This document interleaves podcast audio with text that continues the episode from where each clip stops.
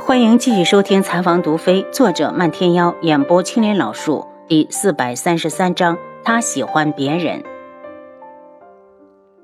七绝，我相信他。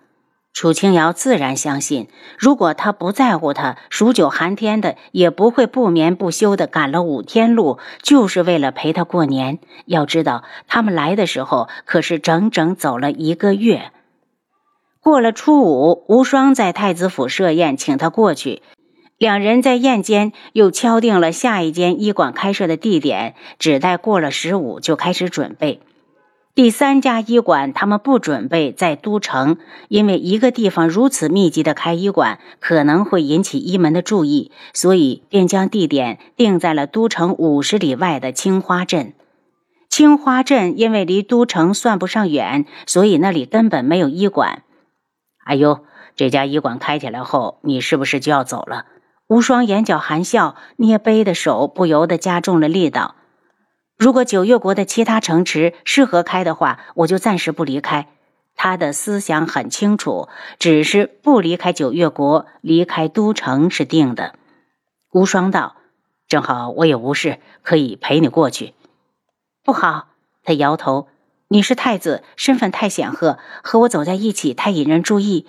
万一哪一步走错，你也不想因为我害了整个九月国。无双眸色变得苦涩，他很想告诉他，在他心里，整个九月国都不及他的一个笑颜。那我就不去。他道：“今日是正月十五元宵节，从早上起，南宫院就嚷着晚上要出去看花灯。”小姐，你陪我去。好好，你别吵了，晚上我陪你去。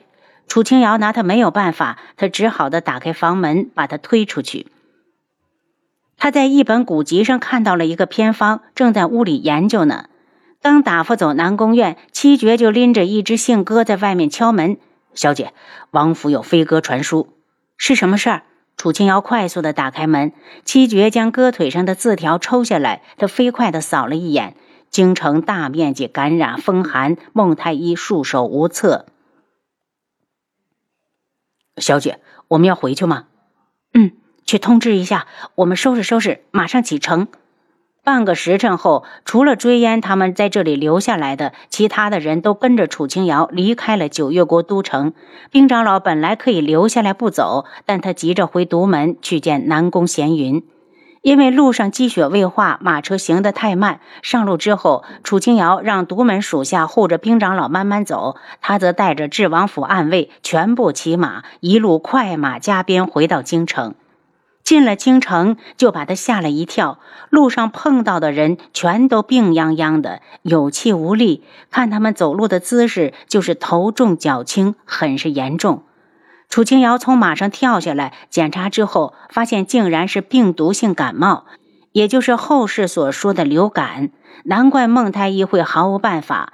在这个时代，人们还对抗不了病毒。一路上，他们接连看了好几个病人，都是同样的病症。其实，这种感冒在后世是非常容易治。他一回到智王府，便直奔天际阁。轩辕志不在，听说进宫了。他把自己关在房子里，立刻从系统里往出掏药。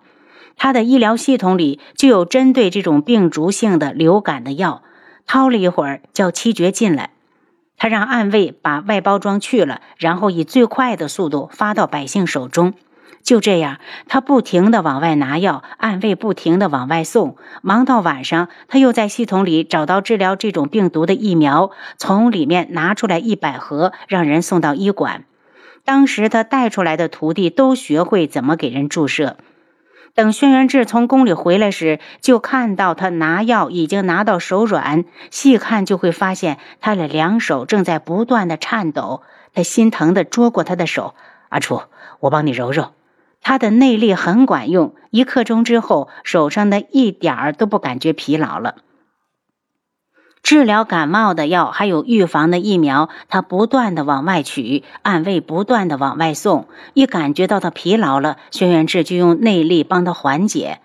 阿楚，休息一会儿。他抱住他，此时他真的恨自己一点儿也帮不上他。我没事。他利用休息的时间给自己喝了袋葡萄糖，然后又开始往出拿药。到最后，他实在困得受不住了，靠在轩辕志的怀里睡着了。即使这样，他也只是休息了半个时辰，随后又睁开眼睛，继续的往出拿药。王妃，药已经全部发下去了，没得病的人已经全部中了疫苗。七绝在外面道。楚清瑶心里一松，身子就靠在薛元志的怀里。整整七天，他只睡了半个时辰。他冷静了一下，吃完药有没有起色？很多人的高烧都已经退了。七绝的声音带着喜悦。等我休息一会儿，然后再多拿点药出来。只要让他们按时吃药，这个病就能够痊愈。轩辕志直起他的手，用内力如同一股细细的热流，在他手指间、手臂间来回的游动，每循环一次就会带走一部分疲劳。阿楚，睡觉。轩辕志抱起他，将他送到自己的大床上，然后替他盖上被子。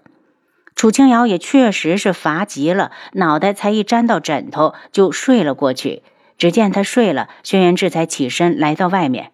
七杀。吩咐下去，并没有好的，每日按时去医馆领药，不可多拿，也不可回去吃。他想控制好药量，不想让阿楚那么辛苦。这药这么管用，难保有人想多贪一些。楚清瑶睡了长长的一觉，醒来后沐浴吃饭，然后又从系统里拿了不少的药出来，算算分量，已经够用了。休息了一天，他趁轩辕志早朝的时候，去韩家看望了老夫人。韩夫人已经全部知道他还活着，所以欢天喜地的做了一大桌子菜，一家人高高兴兴的坐下吃团圆饭。姚丫头，智王怎么没来？老夫人有些失望，还以为智王早朝后会过来。可能是王爷有事耽搁了。外祖放心，王爷对我很好。楚清瑶笑着给老夫人夹菜，然后她的目光就落到了韩清风的身上。清风表哥。我听说你有心上人了，什么时候把表嫂带过来给我看看？韩清风脸一红，幺儿别瞎说，赶紧吃饭。清风，这是好事，你瞒着丫头干什么？老夫人道：“那丫头祖母见过，长得端庄还稳重，也是个可怜的孩子，是个孤儿。”楚清瑶见韩清风立刻紧张起来，似乎很担心祖母因为孤儿的事反对一般。他道。孤儿也没有关系，我们韩家也养得起。瑶儿这话我爱听。韩清风爽快地笑起来。清风，要么哪天你把他带过来，让瑶儿帮你把把关。韩广道开口。清风喜欢的人长相才识都好，可是他总觉得那丫头眉间搂着清愁，似乎有什么心事。他韩家不怕对方家世不好，只怕对方有什么目的。幺儿，那等哪天，到时候我去知王府接你回来。好，好，我就等着看表嫂了。楚清瑶笑得合不拢嘴。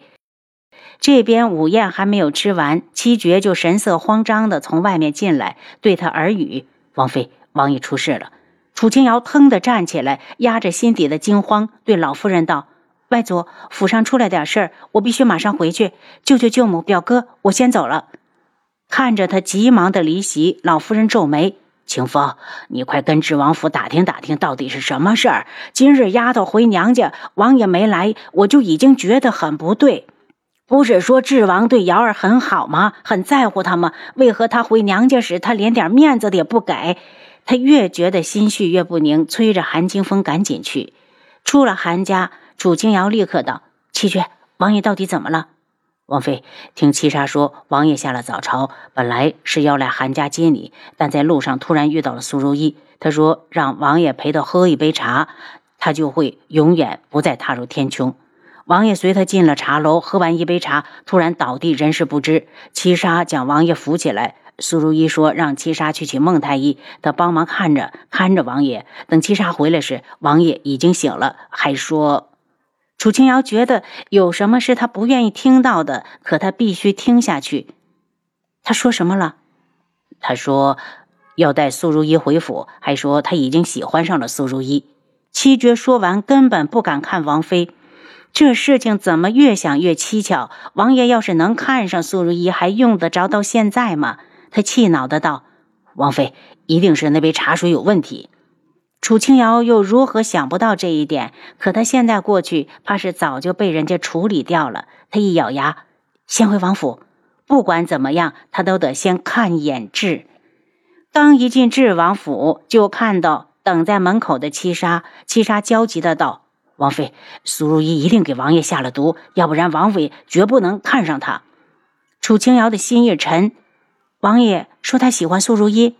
七杀移开了视线，不敢回答。就算他替王爷隐瞒，一会儿王妃还是能见到人呢。一时间，他有些不知所措。去茶楼看看，王爷喝的那杯茶还在不在？他吩咐完，就去了天际阁。此时，轩辕志的房间里，他正和素如意相对而坐，他一脸的深情蜜意，一口一个“志哥哥”的叫着：“志哥哥，如意等了你好久，等的心都要碎了。”